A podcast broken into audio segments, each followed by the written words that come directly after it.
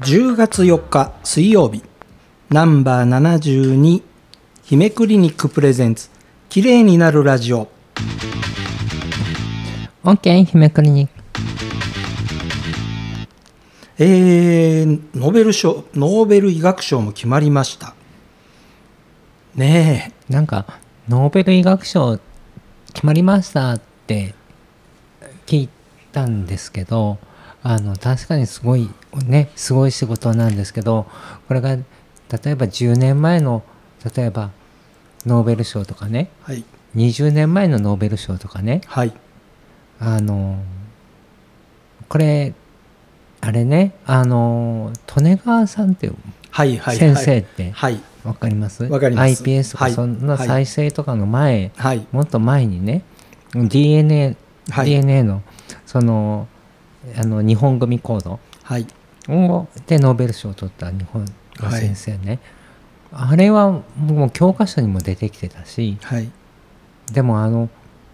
受賞までにすごい時間かかってるんですよねやっぱりね。そうですよねなんかあのど、まあ、あの医学賞に関わらずいろいろさまざまなものうんあのノーベル賞をいただけるまでには実際に作ったものからその評価が固まって、そうえで、ーくん実績をくん勲章みたいな感じじゃないですか、ね、そうですね、じ実績が散々積まれた結果、うん、まあ、ノーベル賞に選ばれるっていう感じがしてたんですけどうも、ん、だから確かにすごいお仕事はいすごいことなんですけど、はい、あのなんか感覚的にはすごい早いなっていううん、あのちょっとね全てがあのこのコロナに関わったことで決まったものなのでなんかあのコロナの、ね、ワクチンの決まり方っていうのうもんちょっと違和感があるほど、ななんかまだまだ解決してないことがいっぱいあるのにはいもう決まっちゃうのっていう感覚だったんですよ、うん、ちょっとそれはあの確かに思いましたすごね。くなんだろう時期うんいやあの否定するわけじゃないんですけど今までのノーベル、せね、医学賞とか生理学賞とかノーベル賞はいのことを考えると、あまりにもその論文出したのは古いですよはいはい 古いんです古いんですけど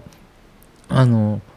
実際実用化されてその結果が出てから LED の時もそうじゃないですかまああのね実際にはあダのイダイオードっ ていうまだねそうあのえっ、とあれは、えーね、特許がどうのこうの会社のものになるのかどうなのかまでいろいろね揉めてたぐらいあの長い時間のかかる話でしたよねあれもであの色あれあれ何色でしたっけ青色だよ青色青色ダイオードが日本人の技術者が実ははい開発してて、でその方もノーベル賞を取ったじゃないですか、はいあれもすごく時間が経ってるんですよね、はいあれがなきゃ今の LED はないですよ、うんあの LED というかねあの LED を使ったあのテレビみたいなものは、うんねあの LED ビジョンなんていう形でも今全部の色が出せうるんそかうでしらょ街頭でね、あんな大きな映像ができる作けどれるわけですけどだってその技術がなかったらはいなかったわけで、はいそれがこれだけせ世界中にこれだけかなり普及してからそうですねから受賞してましたよねあのなんかねノーベル賞って本当にその、まあ、勲章という言い方確かにそれそうだなと先ほど思ったんですけども、例えば文学賞にしろ何にどの賞にしろ、実際にこれだからこのノーベル賞あげますよっていうよりも、まあ、そのもの自体がずっと世の中で普及していって実績を積んでそうそうでやっぱりあこれは消えないものなんだなうんそうですそういうねふうにこれの世の中に浸透していくもんなんだなっていうふうになってからああじゃあノーベル賞だっていうふうになってたのかなって思うんですけどまあ、唯一あのノーベル賞の中でもあのいつもいつも本当に大丈夫かと思って見てるのはあの平和賞は。まあ平和賞はねなんか 申し訳ないけど後からできたような そノうそうだーかベらル賞でしょだから平和賞は見ててもなんかこの実績ってってこのあと大丈夫かみたいな本当にこれでいいのかっていう人が、まあ、取ったりし今てた今印象のはありますけど、今のロシアウクライナはい、のことを見てて もはい、あの時ねあのごあのもうあれまあもうゴルバチョフさんそうですねはいはい当時のがまあ随分あ冷の戦時がとは終わったっねて言ってたて、ノーベル賞へノーベル平和賞まあ、確かにね、その辺ではね、えー実際に核廃絶もしてないのに、えーあの方がなぜノーベル平和賞をいただいたんだろうだとか、まあ、いろんな論議はあったんですけども、いよいよね、なんかあの医学賞についても、あのちょっとなんか時期尚早というか、うん違和感があるというか結局あれあれで冷戦終わったって言っても結局世界から戦争が消えてないし、まあ、消えることはないですうよ。ん、だからまあ確かにそれに努力したっていうこはとで、、いでいろんなところがあの前のほら今もまだくすぶってるところで言うとねアラファト議長さんとかはね、いはいはい。いろんなくすぶり方ありますね。はい。もう平和賞もらってるのに、はい。まだくすぶってますよね。はい。えーっと、あのーここでちょっとご注意を申し上げておきます。えーほぼ生に近い形で、えーこのポッドキャストを作ってますので、もしも間違ったことを言ってるところがあった場合は、ごめんなさいえーはい、コメントの方でお寄せください。はいえー慎んで訂正させていただくことがございます。というぐらい、えーっと、えー割とですね記憶力に頼った喋り方をしているところが多々ありますので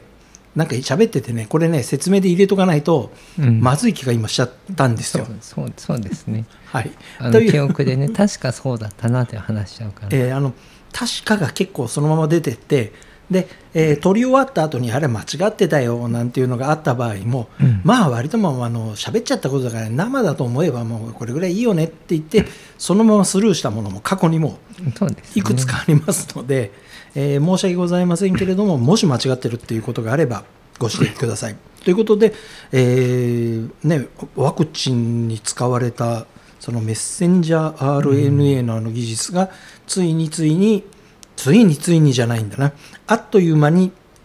ノーベル医学賞にを受賞されました。ノミネートじゃないですもんね。そもうう取りましたからね。うん、そうなんですよねだからそちょっとで確かにあのまだメッセンジャー RNA の技術っていうのははい。あのまずがんの免疫療法とかねもはういその前から使われてましたけど、あのうんもっと実用化されるのは先だろうはいはいはいはいと思ってました。はい。あの何ですかねえっ、ともっとその例えばがん治療だとか、はい。もう他に変わるものがないはい。治療でどんどん使われていってででもそこでも結局メッセンジャー RNA ワクワクチンなんですよねはい。ワクチンを使って要は要は事故に細胞あの事故の細胞に対する抗体を作らせて免疫療法として、まあがんの治療に使われたりっていうことがありましたけどあのなんでしょうもっと先のことだと思ってました。はい。でこれがまあコロナっていうのがあってまああのね、言葉で入ってくると随分特例承認特例承認という言葉うをん随分聞いた記憶があるんですけれなどんかも、まあコロナがもしなかったらはい例えばいろんなワクチンがメッセンジャー RNA でつけ作られるようになっていくんでしょうけどはいおそらくはいいったんでしょうけど、もっと先のことだったんじゃないかなとは思います。まあ、あの確かにねあの技術の進歩って結構戦争で一気に進歩するっていうような言い方がありますけれども、まあ、今回まあのそう医です学ねの部分で言えば、それに近いですよそれにね。近いその、ね、今回の新型コロナウイルスが本当にもうパンデミックっていう、まあ本当に、ね、言葉で言うとパンデミックっていうともう完全に映画の世界だとばかり思っていそうでたすねうんものが、あのいきなりもう現実の目の前に現れてそれに対してこんなに一気にその特例承認という言い方をそれよしりねましたけど、うん、そうで怖いのがそのいや情報って怖いなって思ったのが、あの RA まずねそのメッセンジャー RA 何っていうのからはい、知らないとそうですねはいあのいけないですよね。はい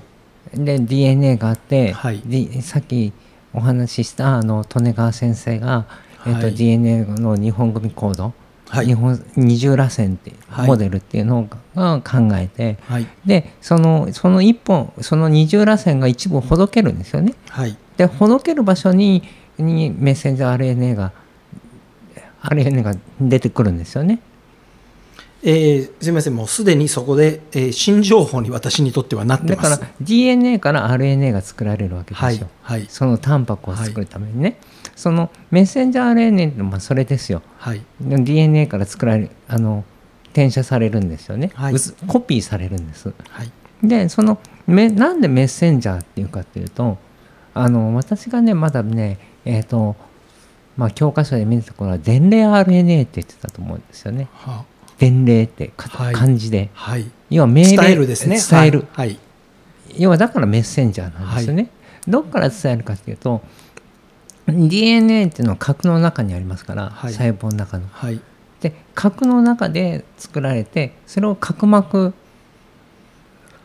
はい、細胞の核の膜ね。はい、核,、核の膜、はい、細胞の中には核があるからはい、の核核核の膜を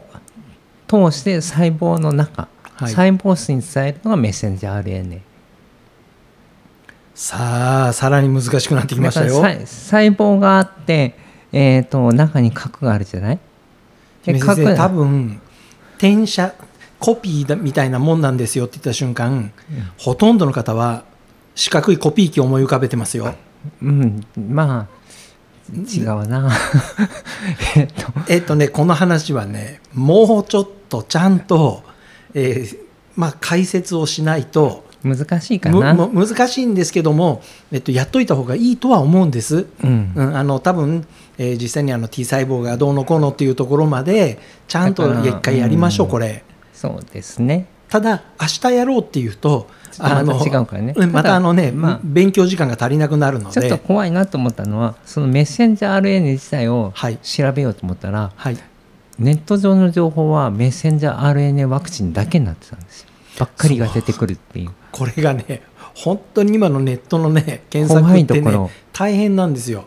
あのメッセンジャー RNA のことを調べたい調べたいのにもう今やあのウイルス絡みでそうワクチンのことしか出てこしか出てこないそうだからその方が怖いと思いましたねでさらに多分これ23日するとあのノーベル賞絡みのことばっかりになりますよこれそうなんですよねだからそこがね怖いなと思って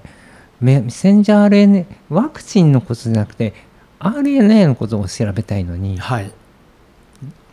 なんでそれだけなっちゃうんだろう思ってということでですね、えー本来はノーベル賞の話をしていたにもかかわらずでそのノーベル賞がどんなことでノーベル賞をいただいたかということをちゃんと姫先生が解説していただこうというところに行ったにもかかわらず、えーネットの検索って困るよねっていうところに今落ちてしまいましたので、えーこれは23日、えーしっかりあの調べた上でもう一回放送はでいお話ししようと思います。